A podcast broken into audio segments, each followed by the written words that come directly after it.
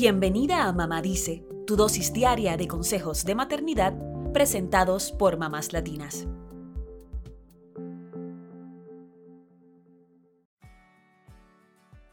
Altruista, ¿se nace o se hace?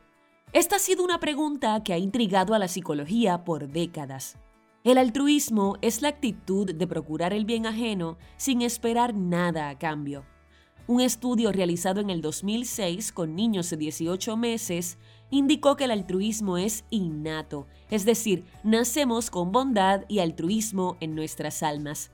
Sin embargo, estudios recientes han demostrado que la práctica de la bondad y el altruismo no solo es innata, sino que está influenciada por factores ambientales que pueden comenzar desde la primera infancia. Este es el periodo que va del nacimiento a los 8 años de edad. En una investigación del Instituto de Aprendizaje y Ciencias del Cerebro de la Universidad de Washington, se encontró que los niños compartían sus alimentos con adultos extraños, incluso cuando tenían hambre. El estudio se realizó con 100 bebés de 19 meses, en situaciones controladas en las que el adulto dejaba caer una fruta y el pequeño debía decidir qué hacer. Esto quiere decir que si quieres hijos amables y altruistas, debes criarlos de esa manera, apoyando sus necesidades emocionales y practicando el amor incondicional. ¿Cómo los padres podemos cultivar la bondad y el altruismo en casa? Te recomendamos empezar con estos pasos. Número 1. Lo más importante es educar con el ejemplo. Más allá de decirles a nuestros hijos que sean afables, que usen palabras amables y que ayuden a los demás, necesitan verlo y escucharlo de nosotras primero. Los niños, incluso los más pequeños, aprenden observando y escuchando, así que es fundamental que tú seas amable en tus acciones y en tus palabras. Ejercita la paciencia y ayuda a los demás, tanto dentro de la familia como en tu comunidad. En lugar de enfocarte en corregir lo negativo, mejor establece una base de interacciones positivas en casa. Número 2. Saca tiempo para jugar con tus hijos. El juego es el lenguaje de los niños.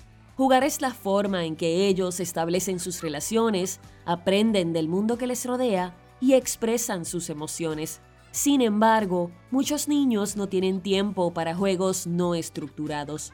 Apartar tiempo para jugar es importante, pero también lo es participar de los juegos con nuestros hijos. Intenta aceptar las invitaciones de tus hijos para que juegues con ellos. Esa es su forma de decirte que les importa su relación contigo. Número 3. Desarrolla la confianza en la relación con tus hijos. En una parte del estudio previamente mencionado, se indica que los niños son más propensos a demostrar bondad y altruismo cuando experimentan relaciones de confianza. Aunque muchas veces la maternidad se sienta como una lista interminable de tareas por hacer, es necesario que saques momentos para afianzar la relación con tus hijos, sin importar su edad o etapa. Los niños necesitan tiempo para jugar junto a sus padres y sus hermanos, sentir que están los unos para los otros y disfrutar de esos pequeños momentos que la vida tiene para ofrecer baja la velocidad y dedica tiempo para fortalecer una relación de confianza con tus hijos y también fomenta una relación de confianza entre hermanos. Esto les ayudará a medida que crecen. Número 4. Comienza poco a poco, con un acto de bondad al día, para que luego se convierta en un hábito. Más allá de ser amable, puedes tener detalles altruistas en tu día a día que podrían ser el mejor ejemplo de bondad para tus hijos. Por ejemplo, ábrele la puerta a un desconocido, dona ropa y alimentos, ayuda a un vecino en apuros, ofrécete para cuidar los niños de tu amiga o hazte voluntaria en algún albergue de animales. Un pequeño acto de bondad al día podría convertirse en un hábito que incluso el más pequeño de la casa incorporará en su vida cotidiana.